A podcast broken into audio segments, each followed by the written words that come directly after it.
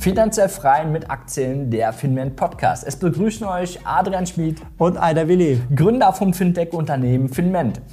Wir werden mehrfach täglich gefragt, wie man in der jetzigen Krise am besten reagieren soll. Darum haben wir in der Tiefe recherchiert, ausführlich für euch ein Spezial erstellt, wo wir versuchen, die meisten Antworten zu geben auf die Fragen, die uns hier erreichen und vor allem besonders auf die aktuelle Marktgeschehene einzugehen.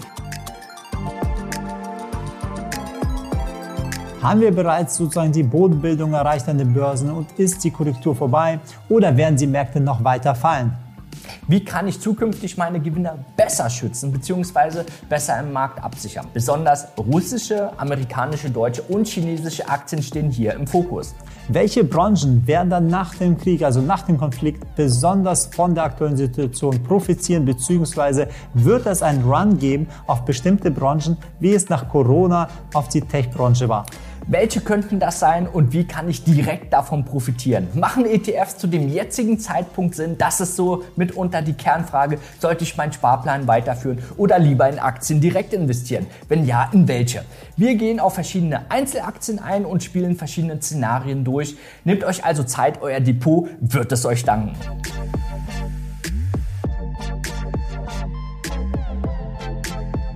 Fangen wir dann direkt auch an. Krisen bergen enorme Chancen, aber auch Risiken. Was bedeutet das überhaupt? Risiken, denn wenn man jetzt nichts tut, der Markt kann ja immer auch tiefer fallen, beziehungsweise einzelne Wertpapiere oder auch größere Branchen, beziehungsweise auch ganze Länder. Dementsprechend muss man auch schauen, wie sichert man das ab und wie schichtet man um? Welche Wertpapiere sind jetzt so der nächste Renner? In welche soll ich am besten investieren? Deswegen nicht verpassen. Ihr müsst auch gucken, nicht nur absichern, sondern wohin soll ich die Wertpapiere sozusagen investieren? Wohin soll ich das freie Geld investieren? Denn die Inflation ist verdammt hoch. Die aktuelle Situation an den Märkten, das ist jetzt erstmal, wollen wir euch auf den aktuellen Stand bringen. Wir haben gesehen, die letzten Monate eine Überhitzung des Gesamtmarktes. Wir haben uns historisch auf den höchsten Stand aller Zeiten befunden. Historische politische Überbewertung von Unternehmen, die einfach gang und gäbe waren.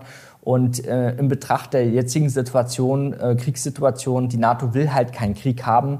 Ähm, und wir sehen immer wieder massive Einschränkungen global, eine geschlossene Weltgemeinschaft gegen ähm, Russland und leider auch die Bevölkerung.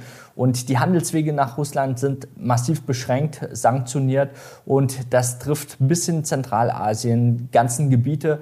Und das ist so entscheidend, weil die Sanktionen auf der einen Seite sind natürlich für uns auch extrem schädlich. Da muss jeder nur einfach mal einen Blick an die Tankstelle werfen. Zusätzlich dazu war ja auch in den gesamten Markt seit Monaten schon vor dem Krieg sind ja viele Tech-Wertpapiere komplett runtergefallen. Also manche sind ja abgestürzt, einfach um 40, 50 Prozent.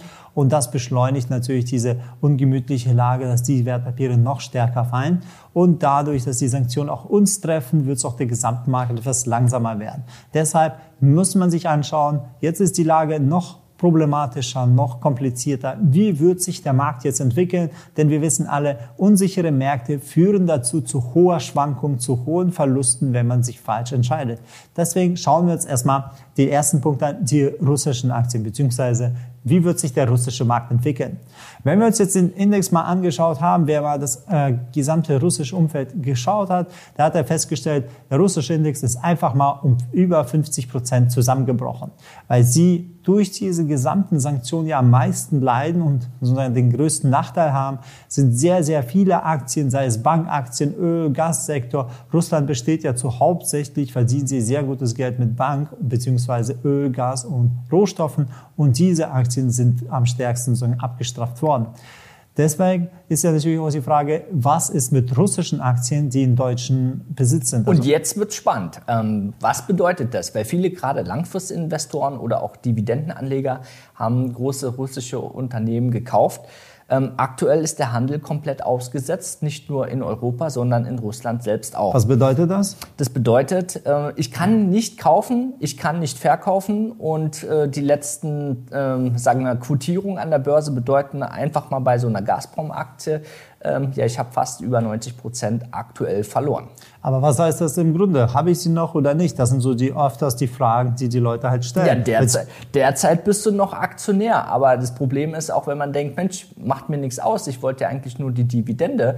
Ähm, aktuell sind die Sanktionen der SWIFT-Zahlungsverkehr massiv äh, eingeschränkt, äh, beziehungsweise fast unmöglich. Bedeutet, ich bin nicht mal in der Lage, meine Dividende zu erhalten und die Unternehmen haben massive Schwierigkeiten.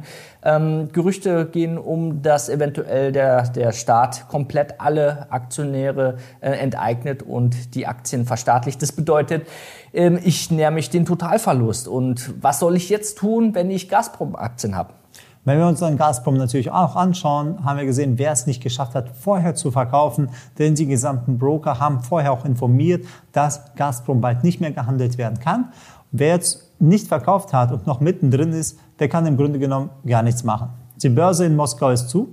Also man, da gibt es keine Käufer, wenn man was verkaufen will. Und wenn das keine Käufer gibt, dann kann man auch nichts verkaufen. Man ist zwar noch Aktionär und hofft einfach nur, wie sich die Lage entwickelt, ob man sie wieder handeln kann oder nicht und wie der russische Staat so den Handel zulässt, in welcher Form. Denn sie haben sehr viel Kapital auch einfach beschränkt, wo sie gesagt haben, es darf nicht mehr nach Ausland äh, gewisse Gelder transferiert werden, es dürfen Währungen nicht ins Ausland transferiert äh, werden und dementsprechend kann es auch sein, dass man auch keine Wertpapiere verkaufen kann, um ins Ausland Geld aber, äh, transferieren. Aber das werden wir innerhalb der Zeit erst sehen, wenn das soweit ist.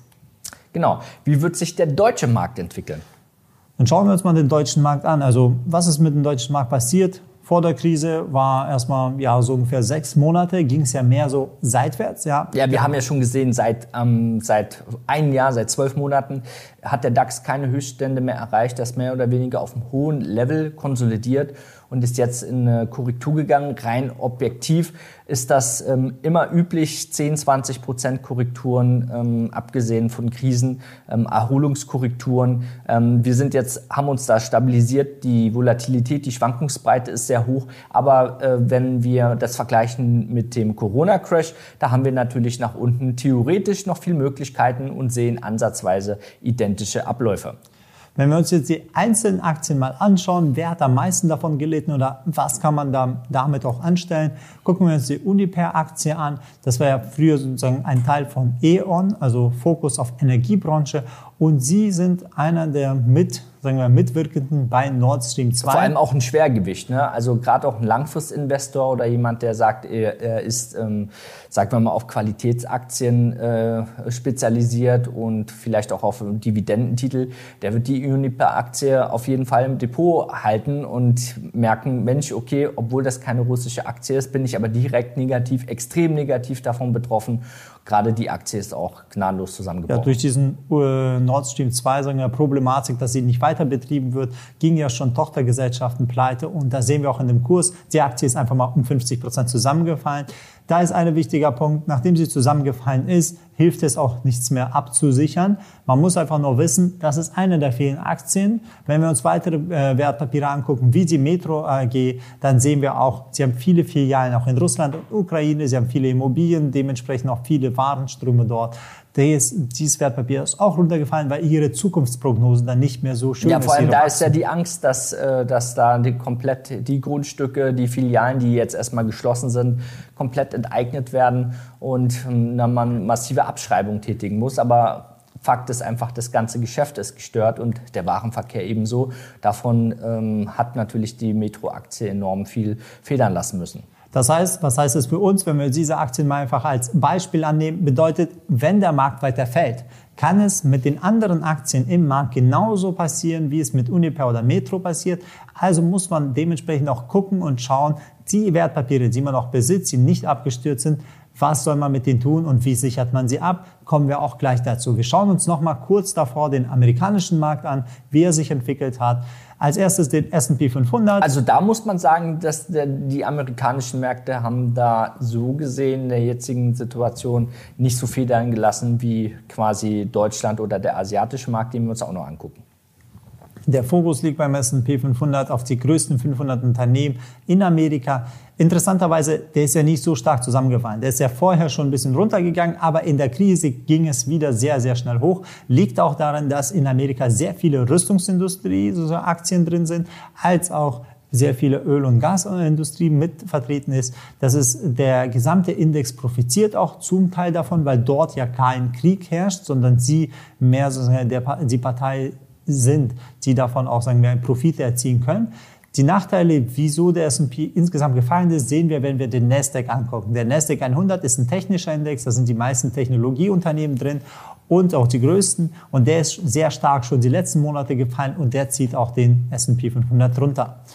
Aber nachdem wir uns den amerikanischen Markt angeguckt haben und festgestellt haben, da bewegt sich nicht viel. Schauen wir uns, schauen wir uns jetzt mal den chinesischen Markt an, weil ähm, das ist natürlich ein Paradebeispiel. Äh, wir haben ähnliche Szenarien, äh, China mit Taiwan sowie Russland mit der Ukraine.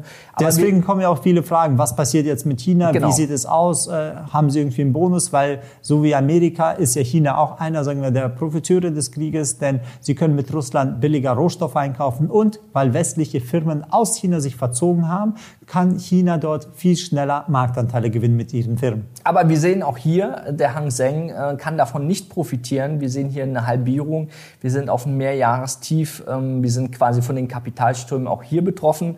Und wie Aida erwähnt hat, China profitiert gerade enorm von den Sanktionen, weil das ganze Geld, das ganze Geschäft wandert ab nach China und es ermöglicht viel schneller für die chinesische Regierung Zugang zum zentralasiatischen Markt ähm, aufzunehmen, der normalerweise eher Richtung Europa und USA tendiert hat. Gut, aber was ist das Problem? Das Problem liegt schon Monate davor. Es hat ja angefangen damit, dass viele Tech-Unternehmen schon vor längerer Zeit einfach von der chinesischen Regierung abgestraft worden sind. Man wollte keine großen Monopolisten, also wurden sie ein bisschen, sagen wir, gestutzt, sodass sie nicht so groß wären. Als auch die gesamte ähm, Politik in China ging eher darauf, dass man mehr Kontrolle über die größeren Unternehmen bekommt. Jetzt kam aber noch obendrauf dazu, dass gegen viele Unternehmen in China wegen dem Bilanzskandal, den gerade ein Kaffee, sozusagen ein Kaffeeunternehmen, das sowas wie Starbucks ist, plus in China, die hatten einen großen Bilanzfälschung dabei. Das Unternehmen ist sozusagen komplett abgestürzt. Und jetzt prüfen die amerikanischen Behörden, wo auch sehr viele Unternehmen wie Alibaba gelistet sind, äh, prüfen jetzt, ob die Bilanzen da auch passen oder ob sie auch irgendwo Fälschung haben und prüfen, ob sie dann auch sie delistet werden. Bedeutet, dass man sie nicht mehr handeln kann an den US-Börsen. Das heißt, wir hätten da wieder dasselbe Problem wie bei russischen Aktien. Wenn ich keine Handelsmöglichkeit habe, bin ich natürlich als Aktionäre, äh, als Aktionär extrem davon betroffen und gerade der klassische Privatanleger wird jetzt nicht seine chinesischen Aktien, Alibaba-Aktien, die jetzt in, in Deutschland Deutschland bzw. USA nicht mehr gehandelt wird, zu sagen, ich mache jetzt mir ein Konto, ein Depotkonto oder ein Broker in China auf, ist gar nicht so einfach, ähm, beziehungsweise von der Hausbank, wenn ich keinen Zugang habe zum chinesischen Markt, ähm, ist quasi meine Handelbarkeit der Aktien fast unmöglich. Und im Großen und Ganzen geht es hier darum, das Vertrauen in die Rechtssicherheit als Eigentümer, als Aktionär ist massiv gestört. Nicht nur einmal ähm, politisch gesehen, sondern jetzt auch noch von der Unternehmensseite, dass man die Vertrauenswürdigkeit mehr oder weniger bei den Investoren verspielt hat. Und darum sehen wir auch massive Einbrüche in chinesischen Aktien. Da haben sich viele mal eben schon um 90 Prozent reduziert aufgrund von dem Vertrauensverlust. So, deswegen stellt sich auch bei manchen auch die Frage, was passiert jetzt mit China und Ukraine und äh, beziehungsweise wie sieht es mit Taiwan aus? Äh, will China als Beispiel mit der Ukraine auch vielleicht Taiwan annektieren, beziehungsweise was würde dann die USA machen. Um das etwas detaillierter zu beschreiben, haben wir extra ein komplettes YouTube-Video erschaffen für den Bereich China, das aktuell sozusagen gelauncht wird. Das könnt ihr euch dann detaillierter und tiefer angucken, um da auch ein bisschen mehr... Genau, falls ihr es noch nicht gemacht habt, dann schaut euch bei uns bei YouTube auf dem Finment-Kanal einfach, ähm, macht euch da ein Abo, ein kostenloses und aktiviert die Glocke, dann werdet ihr das nicht verpassen. Dann kommen wir auch zu dem Punkt, was, wenn der Markt noch weiter fallen kann. Kann er noch fallen oder haben wir den Boden schon erreicht? Beziehungsweise, das ist die erste Frage, bevor man sich fragen soll, ob, er, ob man absichern soll oder nicht. Weil wenn er nicht weiter fallen wird, sollte man ja auch nichts absichern. Ja. Wenn wir uns das mal angucken, die letzten Korrekturen, beziehungsweise die aktuelle Korrektur von über 20 Prozent und sagen wir die richtigen Crash, wie bei Corona oder bei der Finanzkrise, wo die Crash einfach 40, 50 Prozent gemacht haben, kann es doch möglich sein, abhängig davon von der Lage. Bedeutet, der Konflikt ist ja noch nicht zu Ende. Man kann, der Konflikt schärft ja, sich. Erfahrungsgemäß wird das sich auch noch länger hinziehen, äh, weil so ein Krieg ist nicht einfach mal von heute auf morgen beendet. Es wird massiver Schaden auf Vertrauensbasis im Handel ähm, später erst zu sehen sein. Deswegen ist hier, wenn man das vergleicht, eine Korrektur im DAX von 20 Prozent. Da ist natürlich die aktuelle Lage eingepreist, aber Und, man kann halt auch beachten, massivere Sachen sehen es ist ja nicht nur, dass wenn der Konflikt vorbei ist, sondern wie geht es weiter? Haben wir dann wieder einen kalten Krieg? Bedeutet keine Entwicklung. Alle rüsten nur auf und das ganze Geld geht dann nicht in Wirtschaftswachstum, sondern eher einfach in Rüstung. Und Rüstung, wir wissen ja, Militärtechnik, wenn sie nicht eingesetzt wird, beziehungsweise sie gammelt ja einfach weg, sie produziert ja nichts, sie steht ja nur so. Ja, der freie Handel ist massiv ja. eingeschränkt und äh, wird sich dann verlagern. Das ist halt ein Punkt, da können selbst Analysten noch keine Szenarien abschätzen, wie in welchem Umfang da diese Umverteilung Entscheidungen stattfinden und was das für Unternehmen Auswirkungen haben, wer da wirklich profitiert und benachteiligt ist. Ähm, das steht in Kürze quasi in Frage. Wir werden da auch immer wieder aktualisiert, äh, Recherchen ähm, durch unser Netzwerk aktualisieren und ebenfalls bei uns hier im Podcast und äh, auch auf YouTube veröffentlichen. Bedeutet für euch, der Boden kann höchstwahrscheinlich noch nicht vielleicht erreicht sein. Ihr müsst euch absichern, weil keiner will ja dann sagen, okay, jetzt habe ich nochmal 20, 30 Prozent verloren oder mehr. Hätte ich mal gemacht. Hätte bringt nichts. Man muss sich jetzt schon absichern und wissen, was passiert für je, äh, jegliches Szenario. Aber auch so positionieren, falls der Boden erreicht ist, dass man davon profitiert. Denn es fragt sich natürlich für viele, was passiert jetzt mit meinen ETFs, beziehungsweise mit euren ETFs? Was mache ich mit den ETFs? Wenn wir die ETFs angucken und schauen, äh, wie ist das aufgebaut. Ne? Zum einen muss man sich feststellen, ETFs auf Indizes wie zum Beispiel den DAX oder andere große Indizes wie S&P 500, da müsst ihr davon ausgehen, in Crash-Szenarien kann so ein ETF, so ein Index auch ohne Probleme 40, 50 Prozent fallen. Bedeutet, ihr könnt auch 40, 50 Prozent einfach verlieren, wenn ihr keine aktive sagen wir, Sicherung drin habt oder keine richtige ETF-Strategie habt. Und einfach nur mal ETFs kaufen und mit der Hoffnung, es wird schon nicht 50 Prozent fallen, wird nicht klappen, weil der Markt bewegt sich unabhängig davon, ob ihr was wollt oder halt nicht. Der ist halt in dem Fall halt frei. Und da muss man sich natürlich fragen, was mache ich? Soll ich jetzt ETF-Sparpläne aussetzen, beziehungsweise soll ich die Rücksetzer kaufen? Also der erste Punkt ist, wenn ihr einen Sparplan habt, bleibt dabei, ihr könnt den Sparplan so weiter investieren, müsst aber gucken, falls der Index langfristig nicht weiter nach oben geht, eventuell müsst ihr dann andere Indizes aussuchen, andere Bereiche, andere Länder oder Branchen in dem Segment und ihr müsst euch eine aktivere also sozusagen Absicherungsstrategie für eure ETFs sichern. Genau, er denkt nicht, es geht einfach immer nach oben, nur weil es jetzt vor zwei Jahren ähm, nach jeder Korrektur wieder einen neuen Höchststand gab. Guckt euch Italien oder Spanien an. Genau, vor allem auch, ähm, das ist die europäische äh, Vergleichsmöglichkeit. Wenn ich die asiatische Vergleichsmöglichkeit anschaue, dann sehen wir ähm, gerade der ähm, chinesische Markt, der hat sich mal halbiert, obwohl wir da von dem stark wachsenden Markt überhaupt ausgehen. In, in jedem ähm, Segment wirtschaftlich als Vorbild in internationalen Vergleich ist. Und äh, bis vor kurzem hieß es noch, jedes Unternehmen, was nicht in China präsent ist, ähm, verpasst einfach die, die Zukunft. Ähm, wenn wir uns anschauen, äh, Japan guckt mal 30 Jahre zurück. Da hatten wir ähnliche Szenarien. Da hat der Markt dann über 20, 30 Jahre fast 80 Prozent verloren. Und jeder, der 30 Jahre in ETFs oder Fonds investiert hat, der ist jetzt immer noch im Verlust. Also, deswegen wichtig ist, den Fehler nicht zu machen. Ihr müsst euer Kapital schützen. Dafür braucht ihr Strukturen, ein Konzept und nicht einfach blind irgendwo kaufen und denken, wird schon wieder. Ähm, die Zeiten können vorbei sein. Gut, das heißt, jetzt kommt die Frage, wie sichere ich denn jetzt mein Depot und Wertpapiere ab? Das erklären wir immer wieder auch in unseren Workshops und zeigen auch auf unseren kostenlosen Workshops auf der Webseite. Deshalb müsst ihr mehrere Faktoren abgehen. Ne, das heißt, Aber warte, das, das ist ja auch der wichtige Punkt. Bevor ich überhaupt aktiv werde an der Börse, soll ich mir überlegen, nicht überlegen, wie verdiene ich Geld an der Börse, sondern wie schütze ich mein Geld. Und deswegen ist dieses Thema so präsent. Weil der wichtige Punkt ist, wenn du kein Geld mehr hast, dann kannst du auch nichts mehr verdienen. Deswegen ist der erste Level sichern und dann daraus mehr Geld verdienen. Also kommen wir zum Schutz. Als erstes müsst ihr die Unternehmen, die wir einfach, eure Unternehmen im Depot nach drei Methoden analysieren. Ihr müsst die vorhandenen Werte analysieren und müsst äh, sozusagen prüfen, wie ist der Zustand des Unternehmens, wie hoch ist der Schaden durch den Krieg. Verliert er Verliert das Unternehmen durch den Krieg oder ist es eher sagen wir, auf der Gewinnerseite?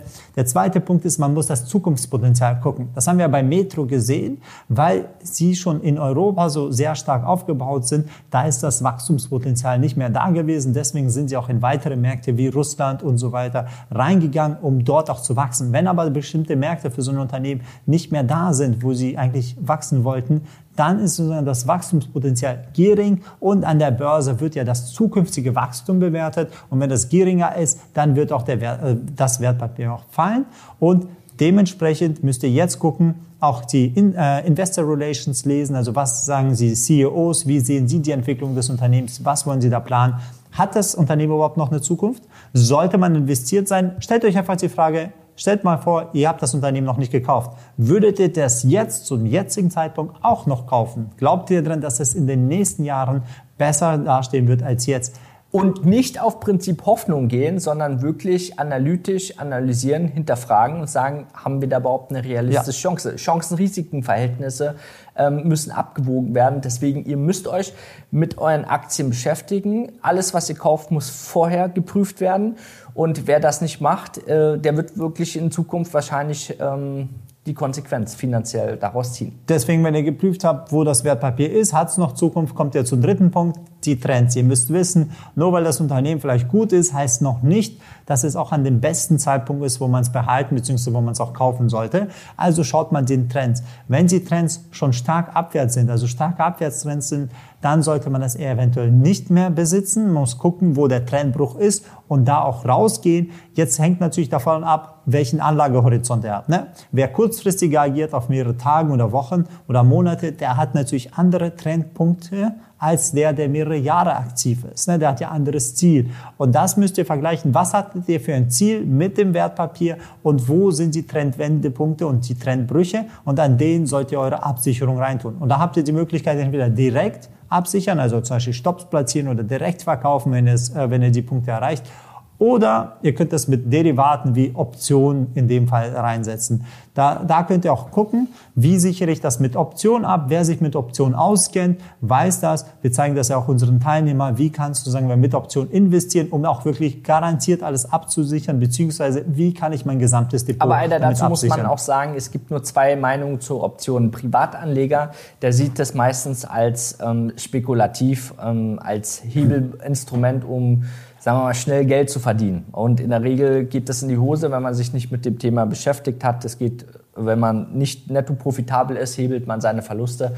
Und darum äh, gibt es dann auch immer wieder so negative Beispiele, wo Leute einfach ihr Konto ähm, verballern, verzocken. Ja, und wer zockt, verliert. So ist es an der Börse. Das große Kapital, Versicherungen, Pensionskassen nutzen das im professionellen Sinn, chirurgisch präzise ihr Risiko zu managen, Cashflows zu generieren, strategische Positionen aufzubauen. Und das ist halt der Riesenunterschied. Der Optionsmarkt selber ist zu 90 Prozent in professioneller Hand. Ähm, die haben natürlich auch die Strukturen und das richtige Wissen. Ähm, die machen das zu nutzen, weil eine Versicherung, eine Pensionskasse muss von Hause aus bestimmte Risikoparameter einhalten. Das müssen die nachprüfen, ähm, gewährleisten. Und deswegen muss man da einfach schauen als Privatanleger, wenn ich mich mit dem Thema beschäftige, erst lernen, dann handeln, sonst gibt es die Quittung dafür. Deshalb zusammengefasst, guckt bei Wertpapier Zukunftspotenzial und ob es ein A-Plus-Trend ist in die richtige Richtung, also aufwärts oder abwärts.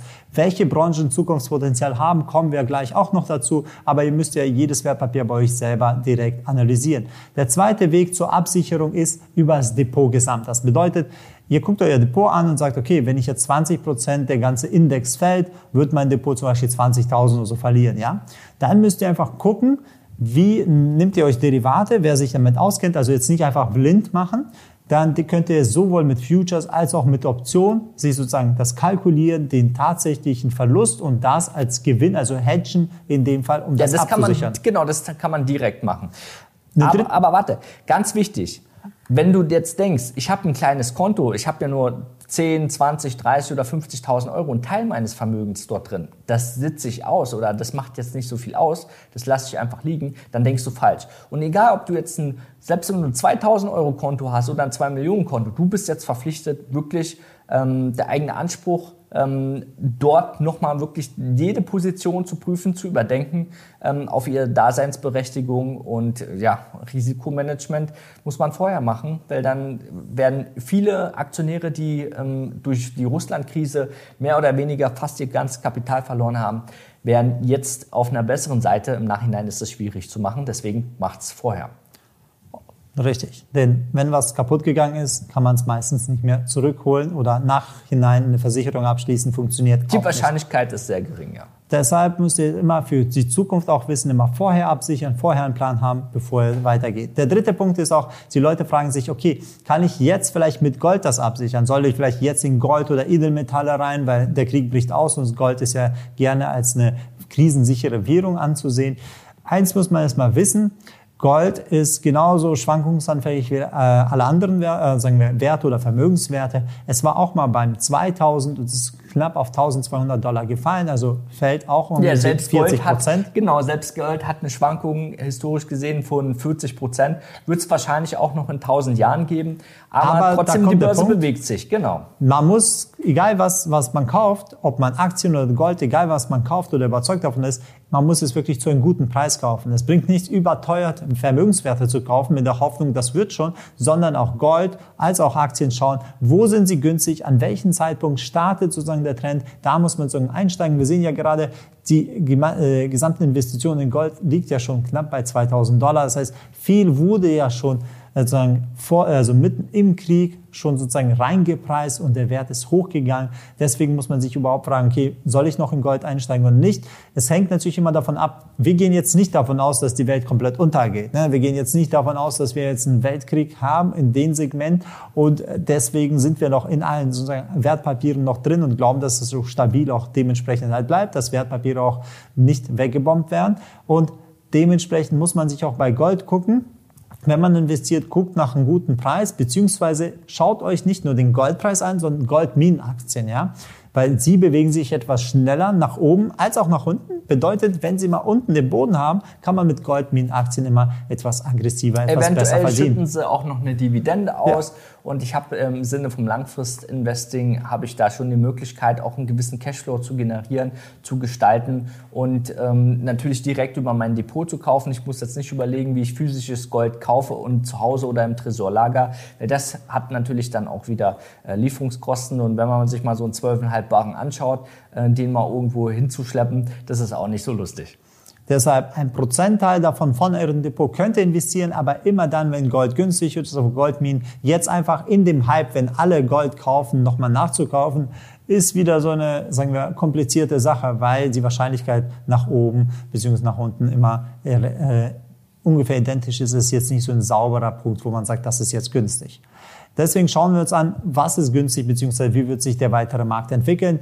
Gucken wir uns jetzt mal die gesamte Makrobetrachtung der Umgebung an. Wir sehen ja, viele Investoren fliehen aus Russland, das heißt Geldabfluss aus Russland fließt in andere Märkte rein, also in westlichen Märkte, als auch in die chinesischen Märkte oder asiatischen Märkte, sage ich mal.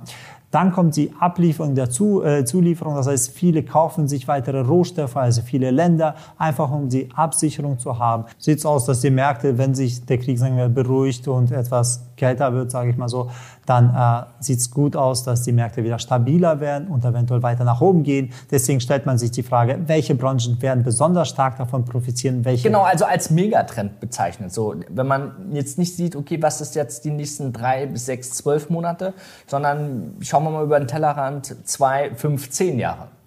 Fangen wir gleich mit dem ersten wichtigen Punkt an, und zwar die Rüstungsindustrie. Kurz vorab Disclaimer, wir selber investieren nicht in die Rüstungsindustrie, wir sozusagen ähm, halten jetzt nichts von diesem Segment, aber wir äh, zeigen euch objektiv, welche Branchen es gibt, um einfach die Möglichkeit zu zeigen, wer sich dafür entscheidet, ist ja sowohl für Angriff als auch Verteidigung da. Und zwar die Rüstungsindustrie profitiert sehr stark davon, denn sowohl Deutschland als auch andere EU- bzw. auch NATO-Länder haben sich entschieden, weitere Aufrüstung zu starten und die gesamten Aufträge gehen ja zu Unternehmen wie deutsche Unternehmen wie Rheinmetall Metall als auch sehr viele amerikanische Unternehmen wie Lockheed Martin, die auch zum Beispiel die ganzen Kampfflugzeuge liefern, wie die neuen aktuellen, jetzt, sage ich mal, Nachrichten äh, zeigen wollen, die Bundeswehr weitere Kampfflugzeuge auch aus diesem Bereich ähm, kaufen.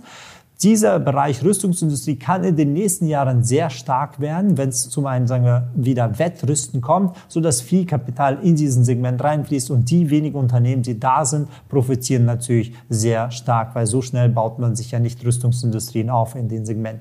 Der zweite Bereich ist auch sehr interessant, ist die Cyber Security. Die ist ja immer interessant gewesen die letzten Jahre. Es gibt ja immer mehr Hackerangriffe, immer mehr, sagen wir mal, aggressivere Angriffe. Jetzt, wo der Krieg, sagen wir auch, äh, sagen wir dann später auch vielleicht ein kalter Krieg sein wird, werden sie zwar nicht direkt angreifen, aber die Hackerprobleme muss man lösen. Und da gibt es auch Unternehmen wie zum Beispiel Fortinet oder Palantir. Da muss man gucken, Überwachungsunternehmen, als auch die, die komplette Infrastruktur zählen. Das ist ein, ein, wichtiger Trend. Da müsst ihr das beobachten. Und der dritte Trend in dem Segment, sagen wir Sicherheit, ist auch die Rechenzentren an sich. Rechenzentren, sozusagen Daten sind ja Gold für die Zukunft.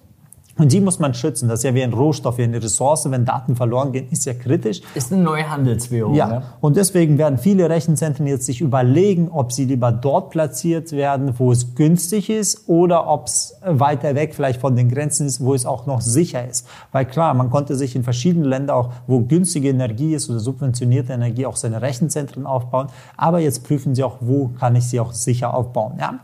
Wenn wir uns den zweiten großen Bereich angucken, dann ist es sozusagen die Autarkie der jeweiligen Nation. Also jedes Land versucht ja jetzt, wir hatten ja vor 20 Jahren sozusagen, gab es ja den Boom der Globalisierung, wo jedes Land versucht hat, sagen wir, global mitzuwirken, global mitzuagieren und ihre Produktionsstätten überall zu verteilen. Jetzt ist genau der umgekehrte Fall. Jetzt haben Sie gesehen, die Abhängigkeit ist sehr groß von verschiedenen Ländern und das ist ja gefährlich. Ja? Wir sehen ja an Öl, an Gas, an Energiepreisen, als auch an Nahrungsmittel, dass die Leute, dass die Preise sehr stark explodieren und man das nicht kontrollieren kann, weil man ja selber es importieren muss. Dementsprechend führen die äh, Länder jetzt für äh, Programme auch für verschiedene Unternehmen durch, um zum Beispiel die Nahrungs- und Medizinherstellung wieder zurück ins Land zu bekommen. Bedeutet, viele Zulieferer oder auch Maschinenbauer in dem Bereich Medizin oder Nahrungsmittelherstellung profitieren davon. Und im Maschinenbau sind sagen wir, die deutschen Unternehmen sehr gut aufgebaut in den Nischen. Da könnt ihr euch die einzelnen Unternehmen rauspicken, gucken, wer ist da noch stark dabei. Die zweite Branche ist sozusagen die erneuerbare Energien. Adrian mag da am meisten Wind und Solar. Erzähl mal was dazu. Genau, also das ist natürlich auch im Rahmen vom Green Deal ähm, ein Zukunftsmarkt. Ähm, der wird jetzt natürlich verstärkt, wo jetzt nicht so bei den meisten auf dem Schirm ist, weil es wird massiv durch Subventionen und Investoren, es gibt eine Umverteilung im Investorenmarkt, ähm, raus aus dem asiatischen Markt, raus aus dem zentralasiatischen Markt, also wie sprich China und äh, Russland, ähm, in die heimischen Märkte. Das Geld fließt zurück. Und äh, in Verbindung, dass dort Riesenchancen sind ähm, in der Veränderung, auch langfristig, dass es eben kein kurzfristiger Trend ist, wird Wind, Solar und auch Biomasse davon profitieren. Nicht nur die einzelnen äh, Strukturen, sondern die ganzen Anbieter und Dienstleister, so quasi wie im Goldrausch derjenige, der die Schippen verkauft oder die Bäckereien, ähm, die Strukturen mitbieten. Ähm, da ist ein gigantischer Markt, der wird jetzt gerade erst neu erschlossen. Da haben wir die letzten 20 Jahre im Prinzip am unteren, Renn, äh, unteren Rande äh, viele Experimente gesehen. Aber weil es jetzt massenfähig ist, auch international, ähm, natürlich auch politisch gewollt wird, ähm, Standort zum Beispiel Deutschland äh, wird da als Alleinstellungsmerkmal im Vordergrund stehen. Da müsst ihr aber darauf achten, es gibt wenig, äh, sagen wir Solar- oder Windkrafthersteller auch im europäischen Raum. Ein paar gibt es größere, die könnt ihr euch raussuchen. Ansonsten gibt es viele auch im chinesischen als auch amerikanischen Raum. Da muss man sich natürlich das detaillierter angucken. Aber auch da wieder vorher immer selektieren. Ihr müsst euch mit dem Thema beschäftigen beschäftigen und nicht einfach blind kaufen, weil ähm, wir kennen es aus der Historie, äh, die Themen, die waren schon mal bekannt, da gab es viele ähm, Unternehmen, die äh, wie die Sterne durch die Decke gegangen sind, aber auch wieder als gefallene Engel ähm, von der mehr oder weniger vom Kurszettel verschwunden sind. Dann kommen wir auch zum dritten größeren Segment, das sind die alternativen Energien, das ist sowas wie Wasserstoff und Atomkraft.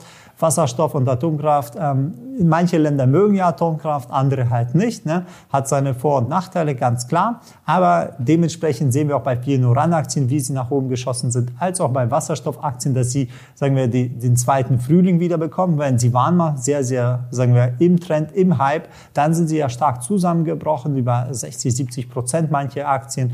Und die versucht man jetzt wieder nach oben zu pushen, weil man sagt, okay, man braucht auch Wasserstoff, weil man kann ja nicht alles, sagen wir, bei E-Autos klappt es, bei LKWs, Schiffen und Flugzeugen ist es ein bisschen schwer mit einer Batterie alles zu betreiben. Da prüft man, ob man alternative, sagen wir, Stoffe hat, alternative Energien, um da zu investieren. Und das ist eine spannende Zeit, weil das wird auf sich von den nächsten zehn Jahren viele neue Branchen und auch Anbieter ähm, auf dem Kurszettel äh, hervorheben. Und wir werden wahrscheinlich da gigantische Entwicklungen sehen, weil natürlich auch das große Kapital dahinter steht. Weiterhin haben wir auch viele Fragen bekommen in dem Bereich auch, welche Firmen profitieren werden nach dem Kriegsende, in dem Fall mit dem Fokus auf Wiederaufbau, Infrastruktur, Gebäude, Energieversorgung, beziehungsweise wer baut die, äh, die Städte wieder auf in Ukraine, wer baut die Straßen und Co. auf, ob es da Investitionsmöglichkeiten gibt. Es gibt immer wieder Infrastrukturfonds bzw. Infrastrukturunternehmen, aber es ist eher selten in einem, sagen wir, in dem Zustand, wo Ukraine ist, gibt es jetzt nicht viele Unternehmen, wo man direkt investieren kann. Man muss danach gucken, wie es aufgestaltet ist und ob es überhaupt frei verfügbare Infrastrukturfonds gibt, weil nicht alle Infrastrukturfonds darf man investieren, sondern sind meistens vorgesehen auch für Institutionelle. Ein interessanter anderer Punkt ist, den uns aufgefallen ist, ist auch die ukrainischen Staatsanleihen. Genau, und jetzt wird spannend. Viele haben schon mal gefragt, Mensch, sollte ich in ukrainische Staatsanleihen investieren, in Hinblick, äh, wenn die Ukraine mal zu Europa äh, noch dazugehört, beziehungsweise vielleicht, äh, wir haben ja durch den Krieg massive Abstrafungen gesehen, wenn man davon ausgeht, die Ukraine, die hat wirtschaftlich genauso wie Russland ähm, da die Bonität mehr oder weniger verloren, weil es unsicher ist, ob die Anleihen, die Schulden auch zurückbezahlt werden können. Da sehen wir zum Beispiel Renditen von fast 20, 30, 40 Prozent je nach Laufzeit. Und ähm, dazu allgemein zu Wir reden Anleihen, von Rendite pro Jahr, ja, also genau. eine Anleihe dass man, sagen wir, Zinsen bekommt von über 20, 30 Prozent. Wir haben äh, ähnliche Szenarien, das ist fast schon zehn Jahre her, in Griechenland gesehen. Ähm, da haben welche drauf spekuliert und durch den Schuldenschnitt musste dann Geld abgeschrieben werden. Also hier, das ist sehr heikel. Ähm, deswegen haben wir diese Risiken, Risikoprämienaufschläge. Und allgemein muss ich sagen, jeder, der noch nie eine Anleihe gehandelt hat, der sollte jetzt auch nicht äh, damit anfangen, mit ukrainischen Staatsanleihen ähm, dort zu investieren. Aber der, der gerne das handeln will, es gibt zwei Szenarien. Wenn wenn die Ukraine ihre Staats, also sozusagen äh, Schulden bezahlen wird, dann kriegt man diese Rendite ja, weil man sie ja günstig gekauft hat, die Anleihen ja zugesprochen. Falls sie sie nicht bezahlen, weil sie sagen, okay, wir schaffen das nicht und sozusagen der Ausfall ist, dann hat man halt einen Totalverlust. Ja. Oder beziehungsweise, wenn Sie versuchen, das zu reduzieren und im Einklang mit anderen Investoren äh, auch reduziert, dann hat man natürlich auch weniger Rendite. Und ähnlich wie so eine Dividenden. Genau, und der falsche Glaubenssatz, eine Staatsanleihe ist ja doch irgendwo sicher. In dem Fall ähm, würde ich das mal nochmal äh, separat ausklammern. Okay, deswegen stellt man sich natürlich die Frage, welche Chancen gibt es noch? Wie kann man noch weiter sicher in den Markt investieren? Und schauen, wie kann man jetzt in der heutigen Lage Börsengewinne mit überschaubaren Risiko erzielen. Oder wie sichere ich mein bestehendes Aktiendepot möglichst vor weiteren Rückgängen ab. Also wir haben ja jetzt auch eine Riesenchance, das haben wir ja dargelegt. Und wie kann ich am besten sowohl auf steigenden als auch fallenden Kursen profitieren? Dazu haben wir einen äh, kostenlosen Workshop, ähm, der die ganzen aktuellen Szenarien mal ähm, beschrieben hat, welche fünf Punkte wirklich wichtig sind als kurzfristiger Anleger, langfristiger Anleger, als auch jemand, der jetzt erst anfängt mit der Börse oder auch schon 40 Jahre unterwegs ist. Ähm, da haben wir das zusammengefasst. Einfach bei uns auf finment.com auf die Webseite schauen und uns den kostenlosen Workshop ähm, einfach mal runterladen bzw. anschauen. Da wirst du sehen, welche Punkte für dich noch wichtig sind, entscheiden, um natürlich dein Kapital besser zu schützen und auch Rendite zu erzielen. Weil damit hast du einen ähm, roten Leitfaden, wie du auf jeden Fall als Börsengewinner aus der Krise kommst. Und falls du individuelle Fragen hast oder so, melde dich einfach direkt bei uns und dann kann man gucken in deiner aktuellen Lage, wie kann man dir da helfen, beziehungsweise wie kommst du am sichersten und am sinnvollsten nach vorne. Also, dementsprechend, wir haben jetzt das Ukraine-Special. Wir werden dich weiter informieren über neue Ereignisse, über neue Chancen bzw. auch Risiken, wo man was absichern soll, worauf sollte man aufpassen. Und ich sag mal, bei, bei unserem Beitrag von Finment mit Finanzen wünsche ich dir alles Gute und bis zum nächsten Mal. Genau, alles Gute. Finment, unser Podcast zur finanziellen Freiheit. Bleib dran, es wird noch spannende Ausgaben geben. Und falls du Fragen hast, melde dich einfach bei uns, finment.com oder schau bei YouTube unter unserem Finment YouTube-Kanal. Da haben wir in der Vergangenheit schon spannende ähm, Analysen, Recherchen veröffentlicht und werden jetzt in so einer Situation besonders ähm, detaillierte Analysen, die recht umfangreich sind, auch weiter folgen. Bis bald. Ciao, Adrian. Und Tschüss. Alter. Tschüss.